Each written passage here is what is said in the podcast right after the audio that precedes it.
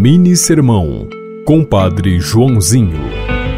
Vivemos em um mundo no qual a mentira tem mais chance de viralizar do que a verdade.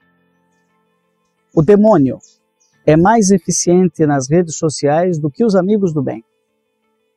Uma obra de caridade pode não ganhar audiência nem seguidores, mas a obra de Satanás costuma ser reproduzida, encaminhada e curtida aos milhões. Por isso, o critério da verdade não é a quantidade, mas é a qualidade.